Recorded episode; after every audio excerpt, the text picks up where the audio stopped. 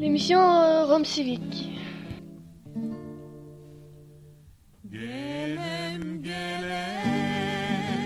Chaque mois, l'émission Le Jour de la Sirène, animée par les volontaires Rome Civique de l'association Les Enfants du Canal.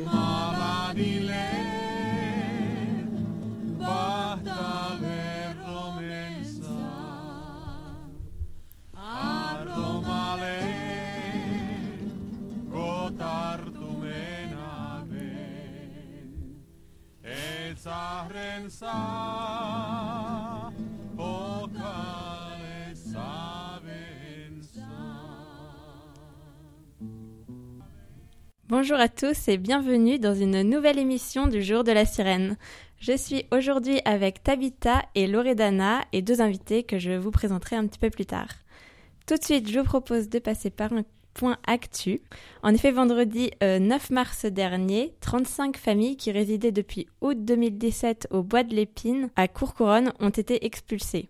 La pelleteuse et les camions bennes sont arrivés dès 7h30 du matin.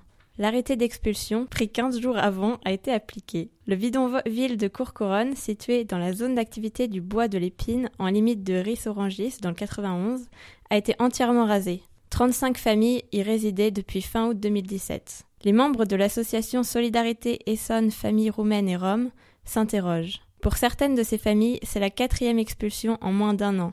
Comment, dans ces conditions, pouvoir envoyer ses enfants à l'école, se soigner, trouver du travail et un logement, et enfin accéder à une vie digne donc vous pouvez voir en effet que les expulsions sont euh, vraiment un problème pour, ben, par exemple, l'accès à l'école. Vous allez pouvoir le voir tout au long de notre émission qui va traiter de l'accès à l'école des habitants des bidonvilles. Pour commencer, je vous propose de faire un petit point loi. En effet, selon le Code de l'éducation, les articles L131-1 à L131-13, l'instruction est obligatoire pour tous les enfants, français et étrangers, à partir de 6 ans et jusqu'à l'âge de 16 ans. Donc on va pouvoir voir comment cette loi est appliquée ou non. Pour ça, je vous propose de commencer avec euh, un micro-trottoir qu'on a effectué à Saint-Denis devant la gare. On a posé euh, une question euh, aux passants. Quel pourcentage d'enfants qui vivent sur les bidonvilles en Ile-de-France sont scolarisés? Et ils avaient un choix entre plusieurs réponses et je vous propose d'écouter ce qu'ils ont répondu. En Ile-de-France, câte procente de copii locuiesc în uh, case părăsite și în păplați? Câți din ei sunt școlarizați, adică la școală? Prima întrebare 20%, a treia întrebare 50%, a patra întrebare 63%, Și ultima, 90%. Câte persoane crezi că sunt la școală cu așa? 50% așa. Crezi tu că e 50%? Da. Bă, e sigur? Tu peux nous traduire, Tabitha Alors, il dit que c'est euh, 50%. Entre 20 et 50, allez, on va dire 50 pour être optimiste. C'était 20. Oui, c'est moi, c'est ce que je pensais. J'ai dit, j'ai bien dit que c'était pour être optimiste, hein, d'accord? Voilà, donc en effet, la bonne réponse était 20%, soit 80% des enfants qui ne sont pas scolarisés. Donc il y a des, des organisations évidemment qui euh, essayent de compter et de, ben, de traiter un peu ce problème. Et on a été notamment à la rencontre de Clotilde qui travaille à Rome Europe et qu'on a interviewé. Je vous propose d'écouter ce qu'elle ce qu'elle nous a dit. Bonjour, qui êtes-vous? Alors, euh, je suis Clotilde Bonnemason. Je travaille au collectif euh, national euh, Rome Europe collectif national droits de l'homme Europe, euh, qui est un collectif qui regroupe 45 associations et collectifs en France qui travaillent avec des habitants de place, dans des squats, dans des bidonvilles, à la rue, avec donc des gens qui sont majoritairement roumains, bulgares euh, et roms aussi. Pouvez-vous nous présenter la situation actuelle des enfants qui vivent dans des bidonvilles par rapport à l'école? Moi, sur quoi je me base en fait pour vous parler de, de, des enfants dans les bidonvilles, c'est notre association en fait, vu qu'elle a des structures un peu partout en France, on a des remontées de terrain, des acteurs qui euh, ont des actions tous les jours directement avec euh, les personnes et qui du coup nous permettent d'avoir un peu un regard sur l'accès aux droits des personnes qui sont en bidonville, en squat en France. Donc on parle à peu près de 15 000 à 16 000 personnes qui sont sur les squats et bidonvilles, d'après les derniers chiffres de l'État, de la DIAL en fait, qui fait des recensements assez, assez souvent. Et en fait, moi, dans mon travail à Rome Europe, j'anime aussi un collectif qui s'appelle le Collectif pour le droit des enfants roms à l'éducation, où là, on se centre vraiment sur la question de l'école et des enfants, avec des syndicats, donc il y a des, des professeurs aussi, où voilà, on essaie de travailler euh, vraiment là-dessus. Et en fait, ce qu'on voit, c'est qu'il y a très peu d'enfants qui vont à l'école. Les enfants à l'école, ben, ça se passe pas trop en fait, c'est ça le problème. On se base un peu sur des chiffres qui sont ceux des assos, qu'on va réussir à, à compiler. Il y a à peu près, selon l'UNICEF, 9000 enfants en bidonville en France. Et en tout, 31 000 enfants sans domicile, c'est-à-dire euh, pas seulement en, bidonville. Donc les enfants en bidonville seraient une partie d'entre eux. Ce qu'on observe euh, grâce à des, à des études qui ont été faites, c'est que, euh, notamment celle de trajectoire, il y aurait moins de 50% des enfants qui sont scolarisés de 6 à 16 ans, qui est euh, l'âge de l'obligation scolaire. Leur étude, elle était centrée quand même sur une zone géographique dans le nord, et par d'autres recherches, on sait que c'est probablement entre 10 et 20% en fait des enfants qui sont scolarisés. Vraiment un petit pourcentage. Et voilà, donc mes chiffres ils sont un peu flous, vous voyez ça va de 10 à 20% à 50%, mais c'est parce que justement en fait on sait pas vraiment. Personne n'est capable de dire aujourd'hui euh, ça. Et pour nous, c'est un gros problème parce que ça veut dire que en France, alors que quand même la plupart des enfants n'ont pas de soucis pour se rendre à l'école, parmi cette frange de personnes qui sont à la marge ou qui sont en précarité en tout cas, ben, le chiffre il est énorme quoi. Et que l'État il se préoccupe pas de ça. Et que normalement, il y a les maires, c'est marqué dans le code de l'éducation, donc dans la loi, que les maires ils doivent faire un recensement tous les ans des enfants qui sont en âge d'être scolarisés euh, sur une commune.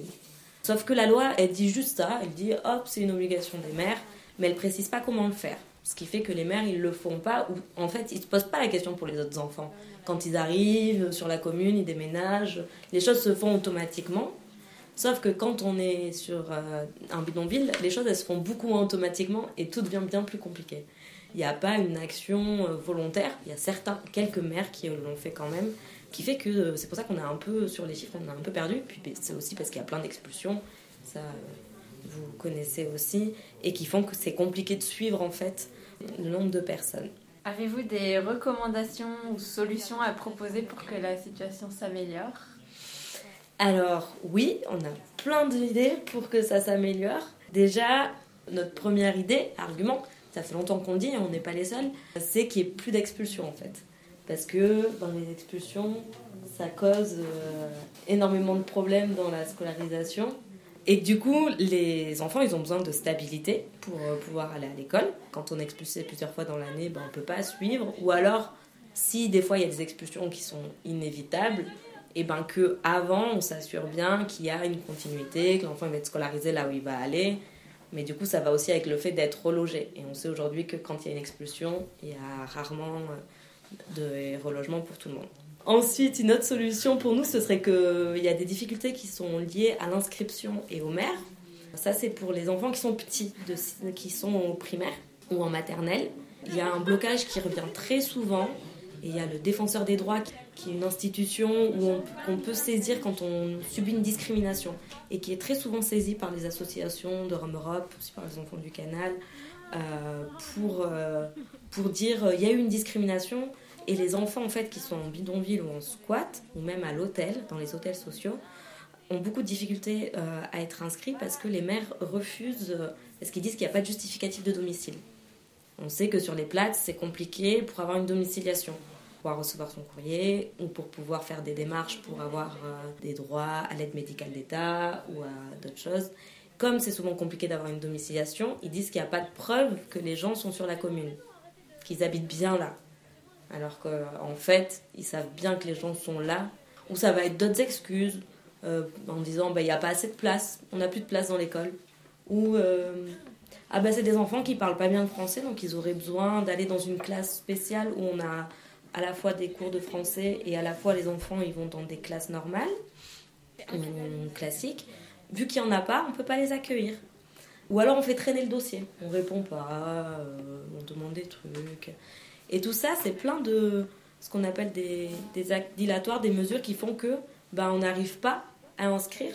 Et puis souvent, ben, hop, l'expulsion, elle arrive. Et puis du coup, ben, faut tout changer, faut aller ailleurs, il faut recommencer. Et en fait, les maires, aujourd'hui, il y en a très peu qui se sont fait condamner pour ça. Et nous, on trouve que ce, serait important qu'il y, ait, euh, les maires qui, se fassent condamner parce que, par les tribunaux qui disent qu'ils n'ont pas le droit en fait, de refuser euh, d'accueillir ces enfants dans les écoles de la commune. Normalement, il y a le préfet qui est au-dessus, qui a plus de pouvoir là-dessus, qui peut en fait inscrire à la place du maire. C'est-à-dire que, par exemple, sur le plat de sa vitrine, si vous voyez que euh, le maire y refuse, bah, vous pouvez écrire au préfet et lui dire c'est ton job de faire attention à ce que le maire il inscrive bien les enfants. Et du coup, normalement, les préfets sont censés le faire. Mais là aussi, il y a des enjeux locaux souvent. Est-ce que le maire, ils veulent pas se fâcher avec le préfet? Ou des fois, les préfets, ils le font parce que justement, ils, ils ont envie d'embêter le, le maire. Enfin, il y, a des enjeux qui font que ça va se faire ou pas se faire. Nous, ce qu'on voudrait, c'est que ce soit automatique. Il n'y a pas d'enjeu à avoir. C'est en fait, c'est un droit et basta. Donc voilà, ce qu'on aimerait aussi comme solution, c'est que l'éducation nationale, elle soit plus proactive là-dessus. On sait que les professeurs, les enseignants sont super mobilisés, qui font beaucoup d'efforts quand il y a quand il y a des enfants qui même s'engagent bien plus que ce que on leur demande dans leur métier. Mais l'éducation nationale, en fait, c'est son problème s'il y a des enfants qui sont sur le territoire français et qui ne sont pas scolarisés. Et elle fait un peu comme si ce problème n'existait pas. Nous, on l'a interpellé plein de fois sous l'ancien gouvernement parce qu'on avait fait une étude sur les adolescents en montrant que les adolescents étaient vraiment pas beaucoup scolarisés. Euh, voilà, on, on remonte assez souvent des infos et il n'y a pas grand-chose qui se fait. Et quelque chose pour nous qui pourrait faire à l'éducation nationale, c'est développer aussi la médiation scolaire. Par exemple, dans 93, la 7 qui fait ça. Il y a à Montpellier aussi un médiateur scolaire qui travaille avec le CASNAV. Ça existe aussi du côté de Lille. Il y a plein d'associations qui font ça, avec des personnes dont le métier est d'assurer le lien entre l'école, les parents et l'enfant. Et aussi des institutions. Donc, qui fait les démarches et puis qui après s'assure que les enfants vont bien à l'école pouvoir être inscrit, c'est une chose, et ensuite, il faut pouvoir aller à l'école. Et pour ça, les autres solutions aussi, c'est qu'il faut autour de la table se mettre avec les gens qui s'assurent du transport, pour payer la cantine, pour les bourses. Il y a plein de choses. Et en fait, tout ça, ça demande à ce qu'il y ait des moyens, à ce qu'il y ait un dialogue. Et ça, pour faire le lien avec la dernière émission, ça s'inscrit dans la nouvelle instruction du 25 janvier 2018 Annabelle vous a si bien décrit. Et en fait, cette nouvelle instruction qui dit faut une nouvelle euh, politique, il faut résorber les, bidonvilles, elle, elle, s'adresse aussi aux recteurs et aux rectrices, qui sont des grands chefs d'académie, et qui dit beaucoup qu'il faut se mettre en action aussi sur la question de, de l'école. Donc, il y a plein de choses. Il y a aussi, il faut mettre les moyens, il faut qu'il y ait les dispositifs EPE2A, il faut qu'il y ait assez de professeurs. On sait qu'il y a des territoires où c'est compliqué dans les écoles parce qu'il n'y a pas assez de profs. Les écoles, elles sont en train de, pourrir. Enfin, donc, il y a, y a plein de choses à faire et puis il ne faut pas oublier les parents aussi. C'est-à-dire qu'on peut amener les enfants vers l'école, mais il y a aussi l'accompagnement global des parents et pas oublier aussi que leur situation aussi, il faut qu'elle s'améliore. C'est pas seulement les enfants et c'est aussi une dynamique globale qu'il faut avoir. À titre personnel euh, ou professionnel, pourquoi tu penses que l'État met pas les moyens pour justement aider euh, les personnes habitant en bidonville et essayer de refaire le lien entre l'école, les enfants et lancer plus de médiation scolaire? Est-ce qu'il n'aurait pas intérêt justement à mettre des moyens financiers là-dedans, euh, dans ce projet-là? Si, je pense qu'il aurait tout intérêt à le faire, mais je pense qu'il ne voit pas les choses à long terme. Que les politiques publiques, elles sont faites par des gouvernements qui sont là sur 5 ans, qui font que, en fait, euh, tant qu'on n'arrivera pas à faire reculer cette idée qu'il faut expulser les gens, expulser les lieux euh, de vie, je pense qu'on n'arrivera pas euh, à avancer. Et en fait, j'ai l'impression qu'il y a des endroits où ça se fait, où cet intérêt passe avant, des endroits hors Île-de-France où il y a moins d'expulsions, et où il y a un peu des moyens qui sont mis, mais qui sont vraiment beaucoup de l'initiative personnelle. Et oui, effectivement, on n'a pas une politique euh, globale euh, là-dessus. Enfin, je, je pense qu'aussi, on a des politiques qui sont à court terme et qui sont euh, dans des restrictions budgétaires. dans une logique de, de restriction budgétaire et que l'argent, ils ne veulent absolument pas le, mettre là-dedans pour ces populations-là et surtout populations pour lesquelles ils ont des idées, enfin, ils ont des idées préconçues, des préjugés, voire un, racisme qui fait qu'ils ne voient pas, en fait, je pense, euh, l'intérêt d'agir. Mais je sais pas, cette, cette instruction, je pense qu'elle est pas la révolution, mais, euh, mais je pense qu'elle amène justement une autre vision des choses, qui est quand les gens s'installent, on investit le lieu, il y a des choses à faire, justement, il y a des enfants scolarisés, il y a des personnes malades, et pas seulement c'est un lieu à expulser à tout prix, quoi. Et maintenant, on va écouter euh, Bogdan de la Cloche. Dedic melodia asta în special pentru toate femeile puternice. Pentru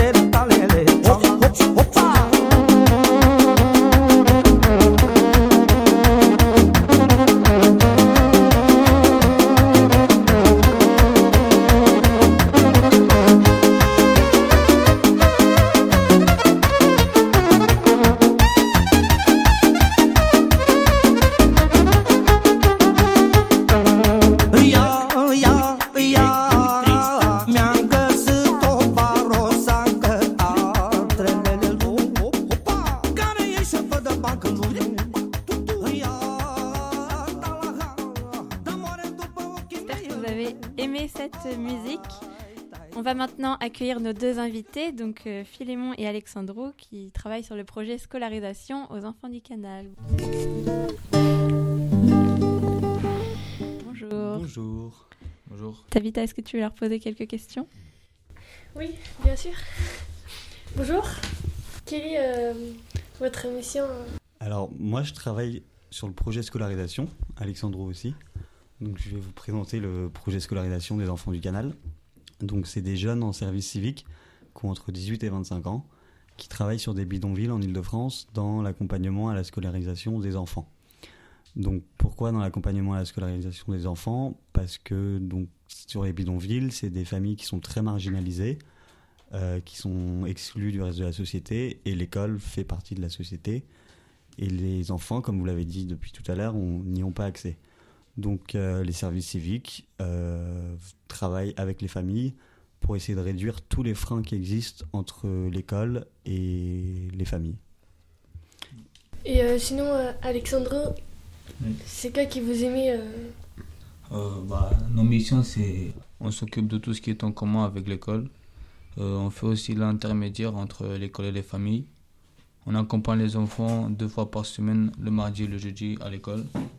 Et on fait le soutien scolaire avec les enfants pour les aider à faire leurs devoirs. Ok, merci beaucoup. Tu? Alors, vous aimez bien votre travail? Euh, oui, j'aime beaucoup mon travail parce que euh, ça me permet de découvrir euh, des mondes que je connais pas. Et puis j'aime mon travail parce que je suis beaucoup sur le terrain avec les familles, avec les jeunes euh, que j'encadre. Et en même temps, je suis beaucoup dans les bureaux avec les jeunes sur de l'animation, de l'organisation, euh, de l'encadrement de groupe. Et j'aime mon travail parce que je trouve que c'est important de d'aller vers des gens qui sont exclus, qui sont marginalisés, et de montrer que on peut leur venir en aide. Voilà. Oui, moi aussi j'ai mon travail parce que j'aide les familles qui sont dans les besoins. Et j'aime bien passer aussi du temps avec mes collègues qui travaillent avec moi dans le projet. Et comme j'aime bien aussi découvrir tous les jours des nouvelles choses. Et euh, pour... Philémon, pourquoi est-ce que tu as choisi ce travail et qu'est-ce que ça a changé dans ta vision de l'accès à l'école? J'ai choisi ce travail. En fait, d'abord, j'étais en service civique euh, l'année dernière, comme Alexandro, donc sur ce projet de scolarisation. Et j'ai fait ce service civique là parce que j'avais envie de découvrir le monde des bidonvilles, que j'en avais beaucoup beaucoup entendu parler, que on parlait beaucoup des Roms et du problème des Roms dans la société, et et qu'il y avait de plus en plus de couvertures euh, de journaux, de paroles qui se libéraient sur euh, un soi-disant problème euh, des gens roms. Et ça me paraissait important de comprendre ce qui se passait, comprendre ce que c'était que vivre en bidonville. Donc c'est pour ça que j'ai commencé à faire un service civique aux enfants du canal. Et ensuite, euh, une fois que le service civique est- s'est terminé, euh, j'avais envie de continuer et de continuer peut-être euh, avec une vision un peu plus globale et de continuer à suivre des familles que je connaissais, d'en découvrir d'autres, de travailler avec d'autres écoles, de travailler avec d'autres mairies et de travailler sur ce projet encore une nouvelle année. Mais Oui. j'ai pas forcément répondu à la deuxième question sur ce que ça a changé dans, dans ma vision de l'accès à l'école. Euh, bah, en fait, ce que ça a changé, c'est qu'il y a, ce que vous avez dit, le, code de l'éducation qui dit que l'instruction est obligatoire pour tous les enfants de 6 à 16 ans. Et donc ça, c'est un peu euh, acté en France et on a un peu l'impression que c'est le cas. Et hum, en fait, non, comme on est en train de le voir et comme vous l'avez bien expliqué euh, depuis le début. Et euh, donc, il y a ce droit et cette théorie et la réalité qui est bien différente, malheureusement. Et hum, qu'en fait, on parle de bidonville, mais il faut, il faut savoir ce que c'est que vivre en bidonville. Et avoir accès à l'école quand on vit en bidonville, c'est extrêmement, extrêmement compliqué. Mais quand on vit en bidonville, quand on vit en squat, quand on n'a pas de papier, et, euh, et, mal- et quand il y a plein de Français aussi qui n'ont pas accès à l'école. Et c'est triste. Merci beaucoup. Alors, nous, on est allé à la rencontre des habitants des bidonvilles. On est allé sur le bidonville de Vitry et on a rencontré deux femmes à qui on a posé euh, quelques questions sur euh, l'école. Dar unde ai fost ca să dai la școală? Ai fost la primărie. Nu am fost, dacă nu știu, Nu știe nu știu să vorbesc, nu știu să umblu. Unde să mă duc eu? Donc là, dame, vous scolarisez ces enfants, câți ai? Băiatul are 10 ani Il face y en și a trois fata. enfants, De 8 de ani. 10 ans, 8 ans. Et l'autre Alain Nu e, asta e mic, are 4 ani. Asta are 4 ani, arată Il y en că a un de 10, 8 et 4. Il veut bien scolariser ses enfants, mais ils savent pas et il peut, il peut pas. Il y a personne qui s'occupe de de. Quelles étaient les difficultés qu'elle a rencontrées pour mettre ses enfants à l'école. Bah, c'est c'est parce qu'il sait pas faire euh, ces démarches. Mm, C'est ça. Elle parle pas français. Elle sait que cette rue-là. Elle va au magasin, elle revient ici. Je l'introduis Et il n'y a personne d'autre sur le plat qui peut l'aider à aller vers l'école Non, ici, euh, c'est pas, on n'est pas frères en fait. Pour dire comme ça, on n'est pas frères. On se dispute et tout ça ici. C'est dur. Mm. Ouais. Ici, même si tu meurs, ils ne t'aident pas. Ils te laissent là-bas mourir. Elle, elle a été à l'école en Roumanie. Ai fost la școală în România? Eu? Dacă am făcut școală? Da, 5 clase. Oui, il a été, il a fait ça. Voilà, c'était la, la vision de l'école pour les- ces deux femmes euh, du Platz de Vitry. On a ensuite euh, été au soutien scolaire qui se passe à Stein euh, avec euh, l'équipe de la SCOL et on a rencontré les enfants, on a posé quelques questions aux enfants. Ça fait comment Salut, comment tu t'appelles? D'accord. Est-ce que tu es à l'école? Oui. Tu es à l'école depuis que tu as quel âge? 4. Et c'est bien l'école? Oui. Et qu'est-ce que tu aimes faire à l'école Le français. Le français Et qu'est-ce que tu détestes comme matière Mathématiques. Et il y a d'autres choses que tu aimes faire à l'école hormis euh, les matières Euh, oui. Tu aimes faire quoi Artiste plastique, dictée, c'est tout. D'accord, merci. Bonjour. Bonjour. Est-ce que tu vas à l'école Oui. Et euh, t'aimes bien l'école Pas beaucoup parce que j'ai pas des amis. Hmm. Et euh, tu vas régulièrement à l'école? C'est quoi ton Hmm, oui. Oui? Et euh, C'est quoi? c'est quoi ta matière préférée? C'est de l'histoire et antiquité. Ok. Voilà, c'était les enfants du bidonville de Stein. Maintenant, je vous propose une petite pause musicale. C'est une musique choisie par Loredana. Est-ce que tu peux nous la présenter? Da, de muzică dacă ai, ca, ca il a, il a șucat, il a bil șucar, o, o brun de la Timișoara. Ben, elle a choisi cette musique parce qu'elle aime bien et euh, c'est bon de donner une fois. Là.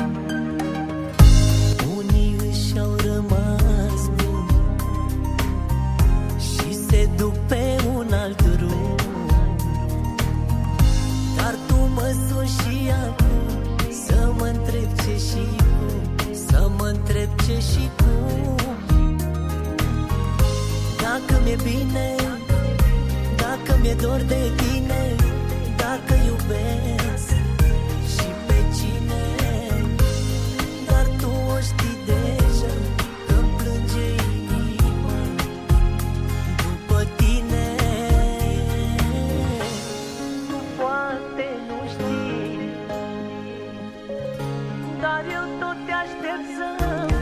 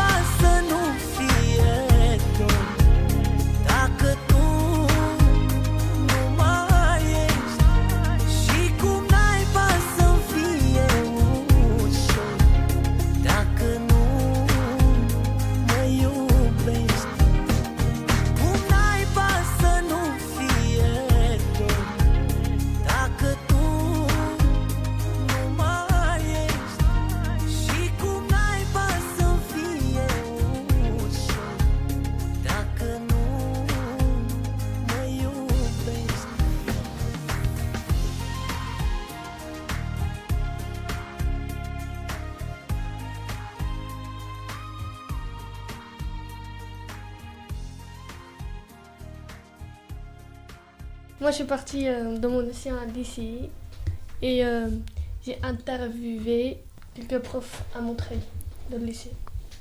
Alors, bonjour madame. Bonjour. Euh, quel est votre travail au lycée? Alors au lycée, je suis proviseur adjointe. Donc mon travail consiste surtout à organiser la manière dont les autres personnes vont travailler ensemble, notamment en réalisant les emplois du temps et tout au long de l'année en étant attentive à ce que les conditions de vie dans l'établissement soient plus favorables, que les élèves puissent bien réussir au lycée. Et quelle est votre, votre motivation? Ce qui fait que je suis motivée pour travailler ici, Euh, bah, finalement, euh, toutes les rencontres humaines avec les personnes, parce qu'en fait j'ai un travail d'organisation qui est assez administratif finalement. Les emplois du temps, les personnes ne sont pas là. Mais pendant l'année, pour bien faire tout ça, il faut rencontrer les personnes, il faut discuter avec les personnes, avec les élèves, avec les professeurs, pour un peu comprendre comment les choses se passent, pour pouvoir les améliorer. Et donc, euh, ce qui fait que je suis heureuse de venir travailler, c'est quand j'ai l'impression que j'ai participé à ce que un ou une élève réussisse bien sa scolarité, ou c'est une personne pour qui cette scolarité-là est trop difficile, en tout cas, se désespère pas et a envie de continuer d'aller de l'avant et d'apprendre des choses. Voilà. Qu'est-ce que vous pensez de l'accès à l'école des jeunes qui vivent en bidonville? Alors en fait, je- j'ai honte subitement parce que c'est que quelques élèves du lycée au moins Ouais, bah sont voilà, concernés. Alors cette année, je sais pas, mais j'ai déjà rencontré au moins une élève dont je savais qu'elle habitait, mais c'est pas vous Tabitha en plus. C'est quelqu'un d'autre, une autre élève qui habitait euh, dans un bidonville qui a été délocalisé de Montreuil à La Courneuve et qui d'ailleurs du coup avait beaucoup de mal à suivre sa scolarité. Euh, bon, D'abord pour cette question d'habitat qui était quand même euh, très difficile à relier avec le fait d'être au lycée, mais en plus pour des questions de difficulté d'apprentissage de, la langue, d'une famille qui du coup passait beaucoup de temps entre la France et un pays ou des pays à l'étranger. Et en fait, je me rends compte que ça fait partie des choses dont on parle très peu. Alors même que euh, au niveau de l'institution scolaire, il y a eu quand même beaucoup de travaux et de réflexions. Je ne sais pas si vous avez entendu parler d'un rapport qui s'appelle Grande pauvreté et réussite scolaire. Ben, je vous invite à aller regarder sur internet, qui est un rapport de l'éducation nationale qui a été fait en partenariat avec une association qui s'appelle ATD Carmonde. Et justement pour euh, mobiliser davantage les personnes dans les établissements, pour s'intéresser au fait que beaucoup plus d'élèves dans certains quartiers que ce qu'on pourrait penser sont dans des situations de vie qui sont complètement contradictoires avec ce qu'on leur demande de faire en tant qu'élèves. Sachant qu'après, ce qui est très complexe, c'est que finalement, il faudrait former les personnes, euh, les personnes comme moi qui sont dans les équipes de direction, mais aussi euh, les assistantes sociales, les professeurs, à connaître cette réalité, en même temps être capable de ne pas vouloir toujours tout savoir des élèves pour prendre en compte cette réalité-là. C'est-à-dire qu'il n'y a pas de raison qu'on ait besoin de savoir exactement comment vit euh, une jeune fille ou un jeune garçon parce qu'il est dans une situation difficile par rapport à sa scolarité, alors que quelqu'un qui n'a pas ces difficultés, on va le laisser tranquille et on ne va pas chercher à savoir ce qui se passe dans sa vie privée.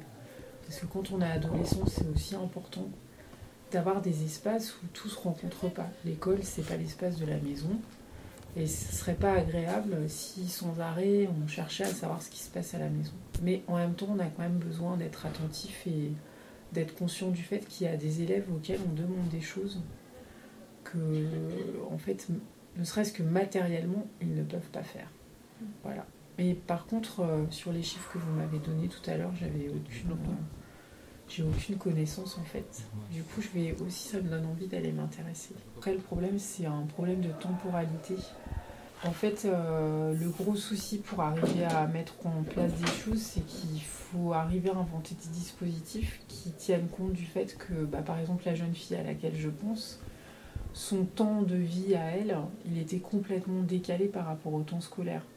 Déjà, dans sa vie euh, familiale, c'était probablement une jeune femme adulte, alors que d'être lycéen, ça ramène à un côté beaucoup plus infantile par certains aspects. Et en plus, euh, elle passait beaucoup de temps dans des trajets donc entre euh, un ou des pays dans lesquels ses parents avaient habité et la France pour des raisons par alors par moment c'est d'aller voir la famille de toute façon ça peut être pour des raisons économiques il y avait des raisons aussi éventuellement euh, je pense pas de papier parce qu'il avait un passeport européen, mais quand même des raisons administratives.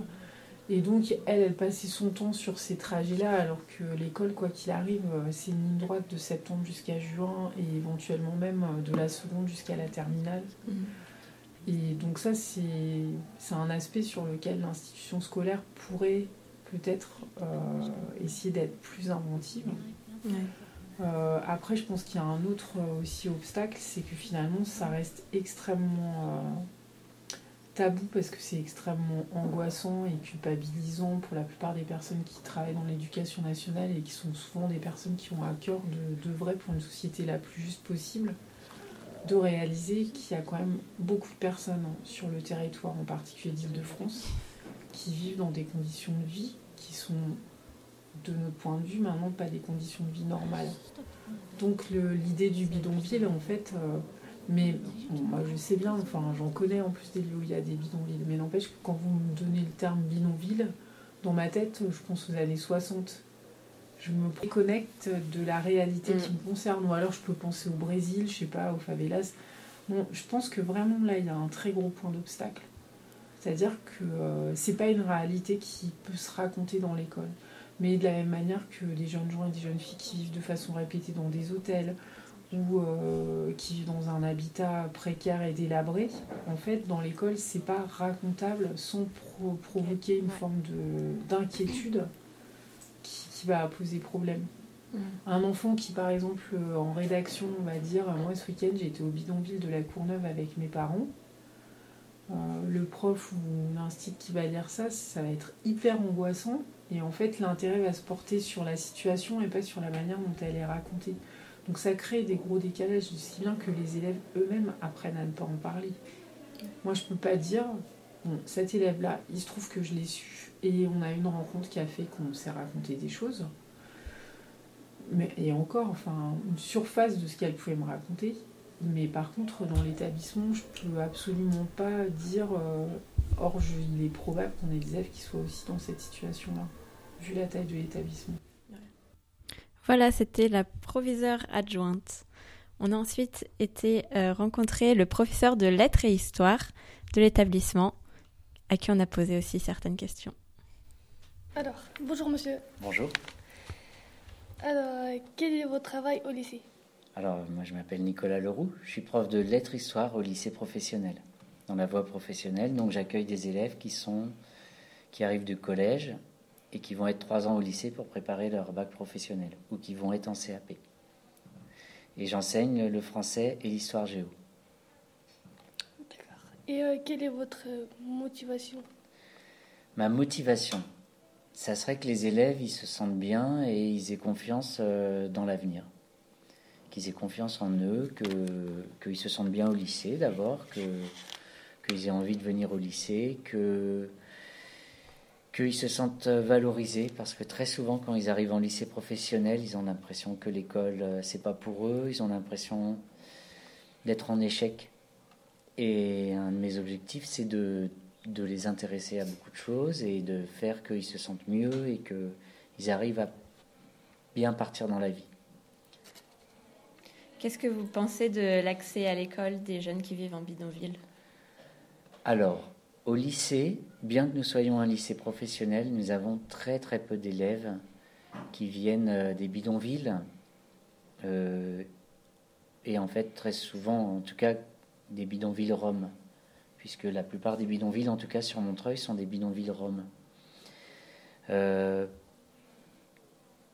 je sais par ailleurs, par ma vie et mes activités, qu'il y a beaucoup de jeunes des bidonvilles qui ne vont pas jusque jusqu'au collège presque, où je vois arrêter au collège, à cause de la situation difficile qu'il y a dans les bidonvilles. Quand nous avons eu des Roms euh, au lycée, je crois qu'ils n'étaient plus dans les bidonvilles. Par contre, ils n'avaient pas bénéficié d'une bonne scolarité avant et du coup les choses étaient très très difficiles. Même pour des choses euh, qui sont élémentaires euh, au niveau du lycée, c'est-à-dire bien savoir lire.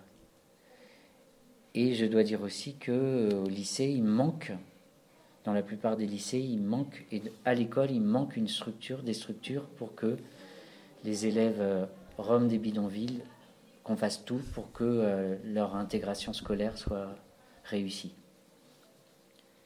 Et vous, personnellement, est-ce que vous est-ce que vous avez déjà mis en place des choses spécifiques pour les, bah, les enfants roms des bidonvilles ou que ce soit d'un point de vue personnel ou professionnel J'ai eu une élève euh, Rome qui, n'était plus en bidonville, je crois, mais qui l'avait été, que j'ai essayé de voir un peu en particulier pour l'aider dans la lecture, mais c'était, euh, disons que c'était du saupoudrage.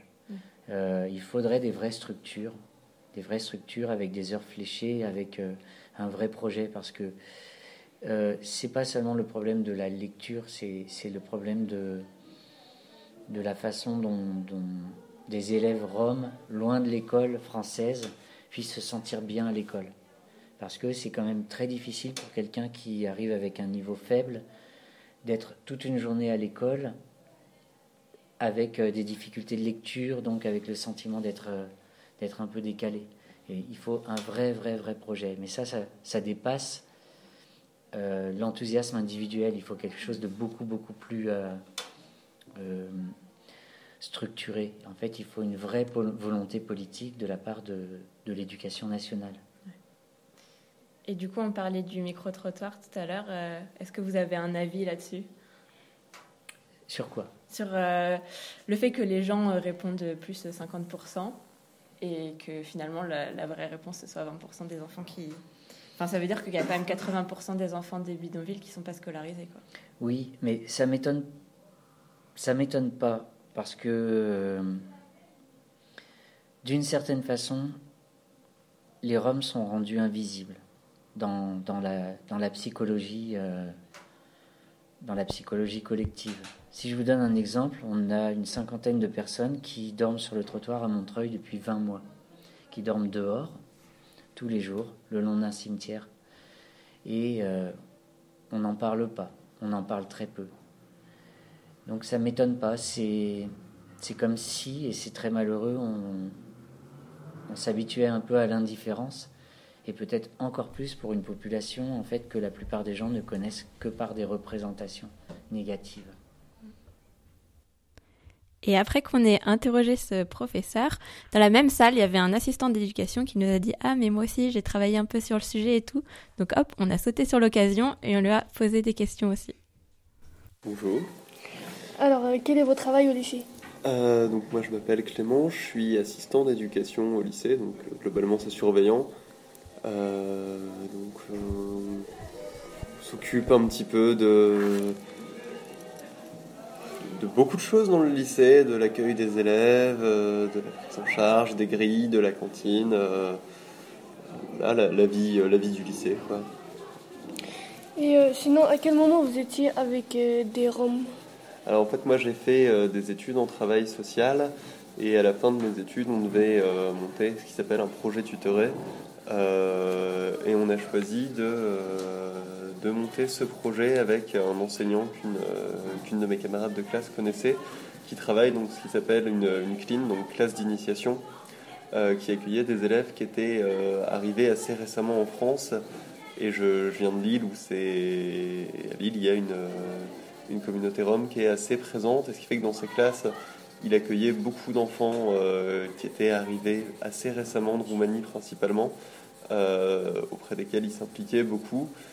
Et, euh, et le projet, ça a été vraiment de faire un peu d'accompagnement avec eux. En fait, il y avait une ferme pédagogique qui était juste à côté.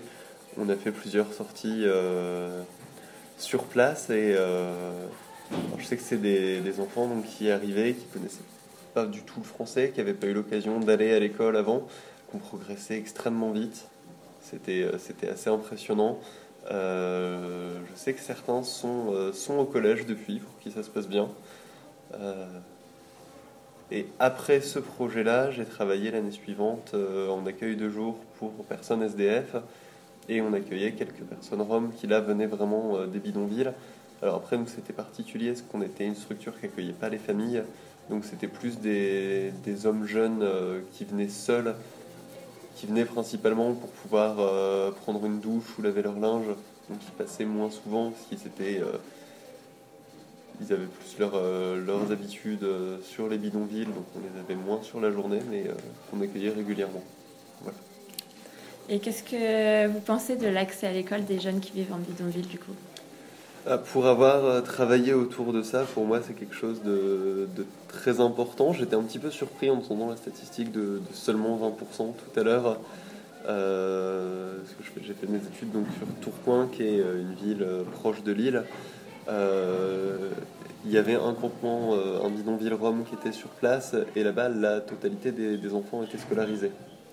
Mais ça avait vraiment été une démarche avec les associations locales qui s'étaient beaucoup impliquées. C'est vrai que euh, on m'avait aussi euh, dit que c'était pas forcément simple d'avoir une scolarisation qui se fasse au début parce qu'elle n'a pas été faite avant, que l'école c'est aussi, euh, aussi une représentation de l'État et que l'État n'a pas forcément été toujours très sympa avec, avec les Roms, d'où, le maintien dans des bidonvilles, d'où des conditions qui sont pas forcément évidentes, mais je trouve que c'est effectivement quelque chose de très très important.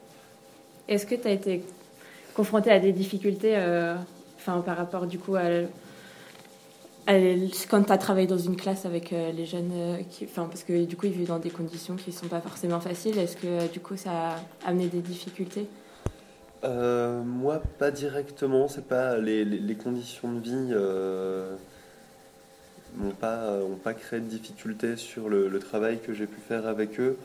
Euh, ce qui était plus difficile, c'est pour euh, pour les jeunes qui venaient vraiment d'arriver et euh, où il y avait simplement la barrière du langage parce qu'ils étaient plus. euh, il y avait euh, un enfant en particulier qui était arrivé très récemment, qui était beaucoup plus craintif, beaucoup plus renfermé.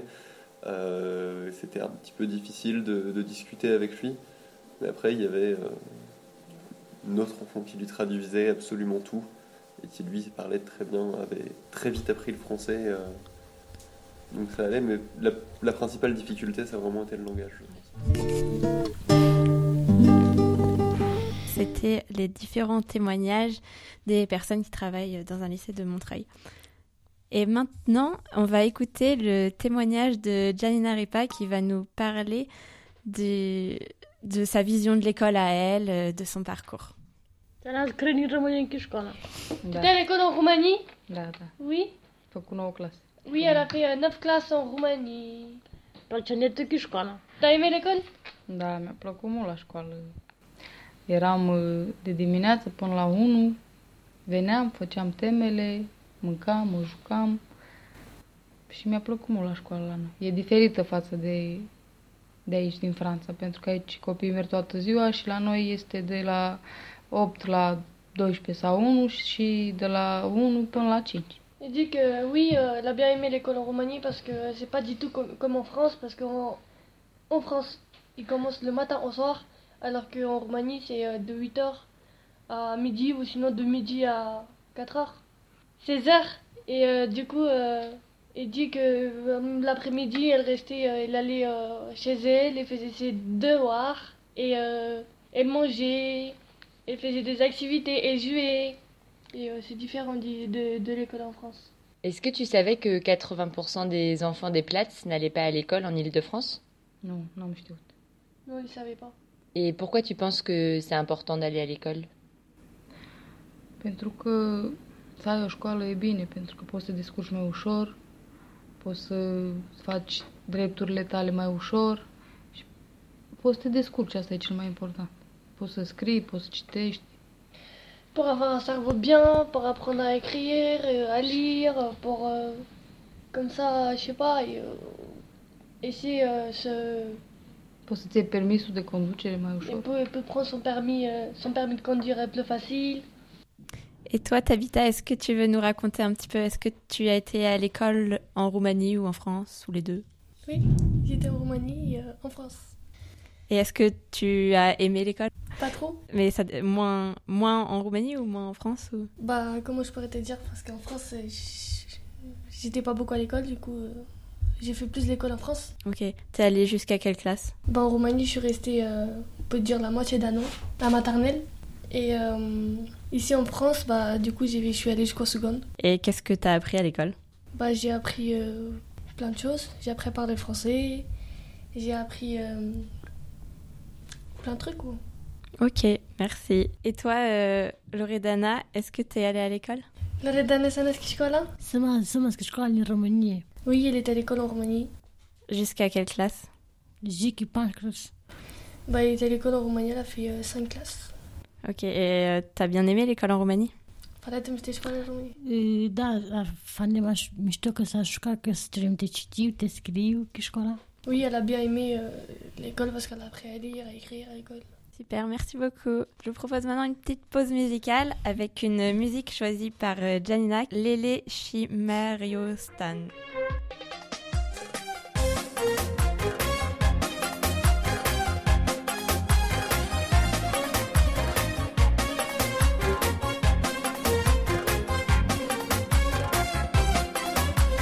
Deci rămâne fără tine, aș rămâne fără zile. Dacă tu mă lași, eu mor, m-aș îmbolnăvi de dor. De-aș rămâne fără tine, aș rămâne fără zile. Dacă tu mă lași, eu mor, m-aș îmbolnăvi de dor.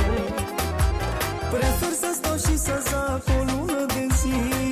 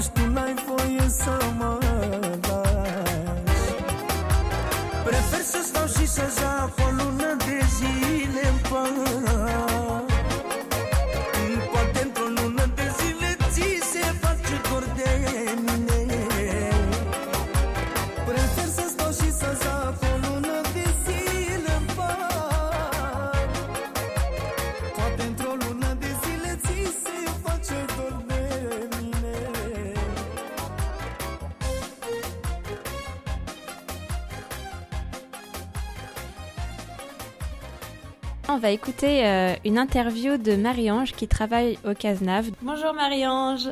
Alors, tu travailles au CASNAV, est-ce que tu peux nous expliquer un peu ce que c'est? Le CASNAV, c'est un centre euh, académique pour la scolarisation des enfants nouvellement arrivés et issus des familles de voyageurs. Ça dépend de l'éducation nationale et ça s'occupe donc d'accompagner la scolarisation de ces enfants qui ne parlent pas encore bien français, qui sont nouvellement arrivés en France et qui doivent être scolarisés. Donc il existe aussi des dispositifs qui s'appellent les UPE2A, unités pédagogiques euh, pour les élèves allophones nouvellement arrivés, qui elles sont des pas tout à fait des classes puisque ce sont des dispositifs ouverts, mais qui a un enseignant. Et cet enseignant est formé en français langue seconde et du coup il accompagne les enfants qui ne maîtrisent pas encore le français pour euh, faire des études dans l'acquisition de cette maîtrise du français et en parallèle, il les accompagne dans leur inclusion dans la classe ordinaire. C'est-à-dire que ces dispositifs, par exemple, sont intégrés au sein d'une quinzaine d'écoles, par exemple dans le 92, et recueillent des enfants pendant une partie de la semaine, travaillent avec eux sur du français ou des notions particulières d'acquisition de la langue ou de la grammaire et aussi de la position d'élève, et ensuite, ces enfants participent au début seulement, par exemple, euh, euh, au sport, à la musique, euh, à l'art plastique dans leur classe ordinaire, et puis au fur et à mesure de l'évolution de leur maîtrise, intègrent d'autres d'autres moments de la journée et de plus en plus passent de plus en plus de temps dans leur classe d'âge.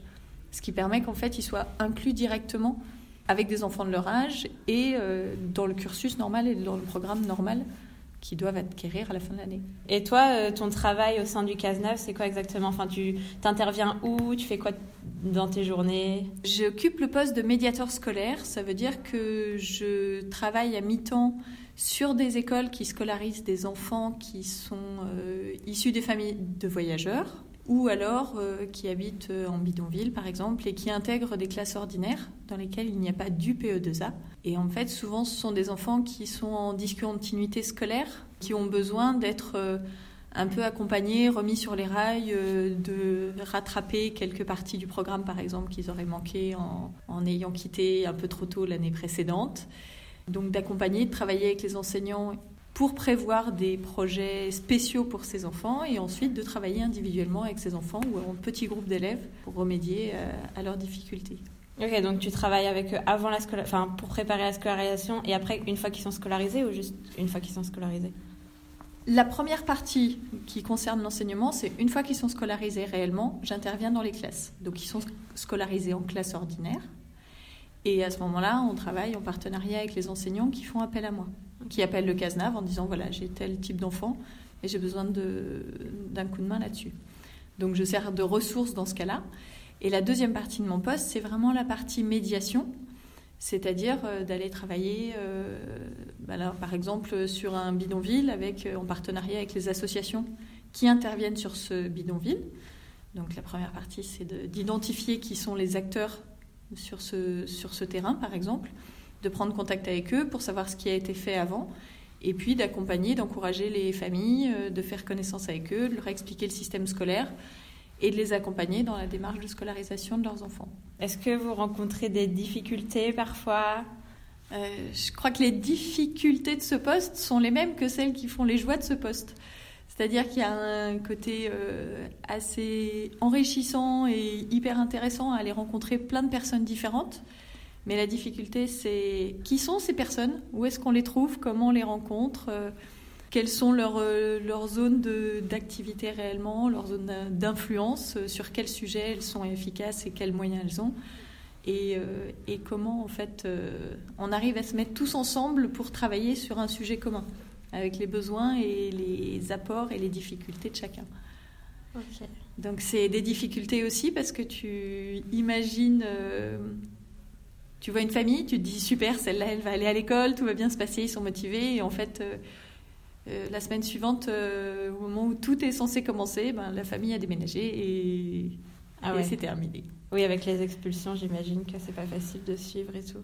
Oui, il y a expulsion, il y a des mobilités plus ou moins volontaires, il y a des retours au pays pour X raisons familiales cette discontinuité scolaire euh, qui fait la spécificité de mon poste fait aussi la difficulté de ce poste. C'est là et pas là euh, alternativement. Ouais. Mais au final, il y a quand même des bons résultats. J'espère les bons résultats. Il se passe des choses, ça évolue, c'est clair. Euh, maintenant, on verra les bons résultats en septembre l'année prochaine si, euh, par exemple, les, les 40 enfants qui sont là sur euh, le terrain euh, sont effectivement scolarisés. Ouais, ça, ça sera le bilan dans, dans 4 mois. Ok, super, bah merci beaucoup. Je t'en prie. Marie-Ange du Cazenave, euh, que j'ai rencontré d'ailleurs à Nanterre. Quand, euh, alors en fait, nous, euh, il y a quelques jeunes de Rome Civique, on est partis euh, avec la fac de Nanterre rencontrer les étudiants pour monter un projet tous ensemble. Et donc on a préparé plein de petites activités scolaires pour les enfants du bidonville de Nanterre. On s'est tous euh, retrouvés le mercredi matin, préparer des jeux, des activités voilà, qui, scolaires euh, sur apprendre à compter, à lire, des mots en français, etc. Et maintenant, depuis le début du mois de mars, on va tous les mercredis matins sur le plat de Nanterre avec les étudiants pour proposer ces activités aux enfants. Et donc, euh, au début, on n'en avait pas beaucoup et en fait, euh, ils ont adoré la première fois et du coup, euh, maintenant, on en a de plus en plus. Il y a même, je crois que les étudiants en ont même parlé à d'autres étudiants qui ont voulu aussi ouvrir ce projet un peu plus largement et du coup, je crois qu'ils y vont aussi d'autres jours de la, de la semaine. Donc voilà, c'est un exemple de projet qui peut être possible et bah, qui peut un peu aider les enfants des plates à recevoir un petit peu de- d'instruction euh, le temps de pouvoir aller à l'école. Et maintenant, je vous propose de passer à une rubrique euh, Si j'étais président, car euh, grâce euh, à la dernière émi- émission où notre rubrique a eu un succès exceptionnel, on a décidé de créer une rubrique spéciale. Qu'est-ce que vous ferez si vous étiez euh, président de la République? Euh, moi, si j'étais président de la République, euh, j'allais virer Marine Le Pen et l'extrême droite. Parce que c'est des personnes très racistes et qui font du mal à mon peuple. Et si j'allais être président, j'allais embaucher des amis à moi, comme euh, ministre de l'Intérieur, ministre du Premier ministre. Et avec mon, mon- mon mentalité, celle de mes amis, je pense que la France allait être un peu pauvre, mais toutes les personnes de, vivant dans la France allaient avoir une vie bien et heureuse aussi. Alors, moi, si j'étais président, euh, j'ouvrirais toutes les frontières de mon pays et je légaliserais toutes les personnes qui se trouvent euh, en France, qu'elles vivent euh, sur un plat, euh, sous un pont, dans un manoir du 16e arrondissement, dans une cave. J'ouvrirais tous les bâtiments qui sont fermés et je ferai en sorte que ce soit des logements dignes. Je désarmerai la police, je fermerai les prisons et je proposerai des peines alternatives. Je réfléchirai à d'autres formes. Qu'est-ce que je ferai d'autre? Je taxerai à fond, à fond les multinationales et les évadés fiscaux et puis je mettrai tout cet argent dans les services publics, euh, dans les hôpitaux, dans les écoles, euh, dans les transports. On en parle beaucoup en ce moment. Et puis, euh, je sais pas trop comment je le ferais, mais peut-être que j'interdirais l'idée d'être chef à tous les niveaux. Et donc après, je devrais démissionner parce que je pourrais plus être président. Voilà. Pourquoi tout ça? Parce que je serai président. Votez-moi, c'est mieux. Merci. On a aussi posé la question à Clotilde quand on est allé euh, l'interviewer. Donc voici sa réponse. Si j'étais présidente de la République, je redonnerais le pouvoir dans un autre système. Donc je ne prendrais pas le pouvoir en tant que présidente de la République. Un système à inventer. Si j'étais présidente, je voudrais pas avoir euh, tout ce pouvoir de présidente, que ça repose que sur une personne sur un gouvernement tel qu'il est organisé euh, aujourd'hui en France. Je mettrais tous les enfants à l'école. Et mais dans une autre école, une école refaite. On va maintenant passer au point Limba. Donc je vais dire un mot en français qui va ensuite être euh, traduit par euh, Tabitha en roumain et par Loredana en romanes. Alors, enfant, Copii, Șaoră. cartable, Gojdan, Janta. stylo. Pix. Stylo. Merci les filles. Pour finir, on va faire un petit point agenda. Donc, vendredi et samedi dernier, le 23 et 24 mars, a eu lieu le deuxième congrès international des femmes roms. À la Maison Rouge 10 boulevard de la Bastille à Paris, dans le 12e arrondissement, il y a une exposition de Sheya Stoïka. Le mercredi 4 avril, à l'Inalco 65 rue des Grands Boulevards à Paris, dans le 13e arrondissement, Dans le cadre du Festival des civilisations, il y a une expo photo qui s'intitule Femmes roms, pionnières de l'éducation. Au musée de l'histoire de l'immigration, il y a deux projections qui sont proposées. Donc une le samedi 31 mars, c'est une projection d'un film de Jean Schmidt qui s'appelle Chris Romani. Et le mardi 17 avril, c'est une projection du documentaire de Marion Lièvre, Olivia Barlier et Samuel Lajus qui s'intitule euh, Les Roms des citoyens comme les autres. Et donc c'est à 19h30 et c'est suivi d'un débat. Donc euh, les entrées pour ces deux projections sont libres et gratuites. Le dimanche 8 avril, il y a la journée internationale des tziganes. Donc il y a plein de petites choses qui peuvent être organisées pendant cette journée. Et le jeudi 19 avril, à la médiathèque Matteo Maximoff, il y a une expo photo euh, de Michel Brabo qui s'intitule Le vent en partage. Voilà, c'est terminé pour aujourd'hui. On vous retrouve pour une prochaine émission le mois prochain, à la fin du mois prochain. Et tout de suite, une dernière musique choisie par Tabitha. Tabitha, tu nous présentes ta musique?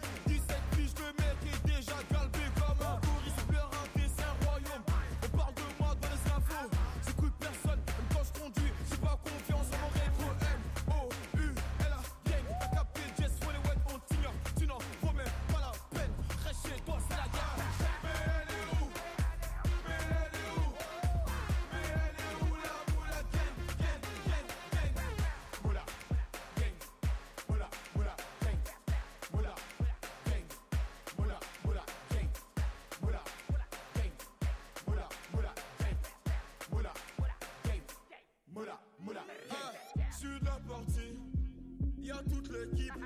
Gros, raconte pas toute ta vie, je te demande pas ton avis. Cherche pas loin, je suis dans Belize.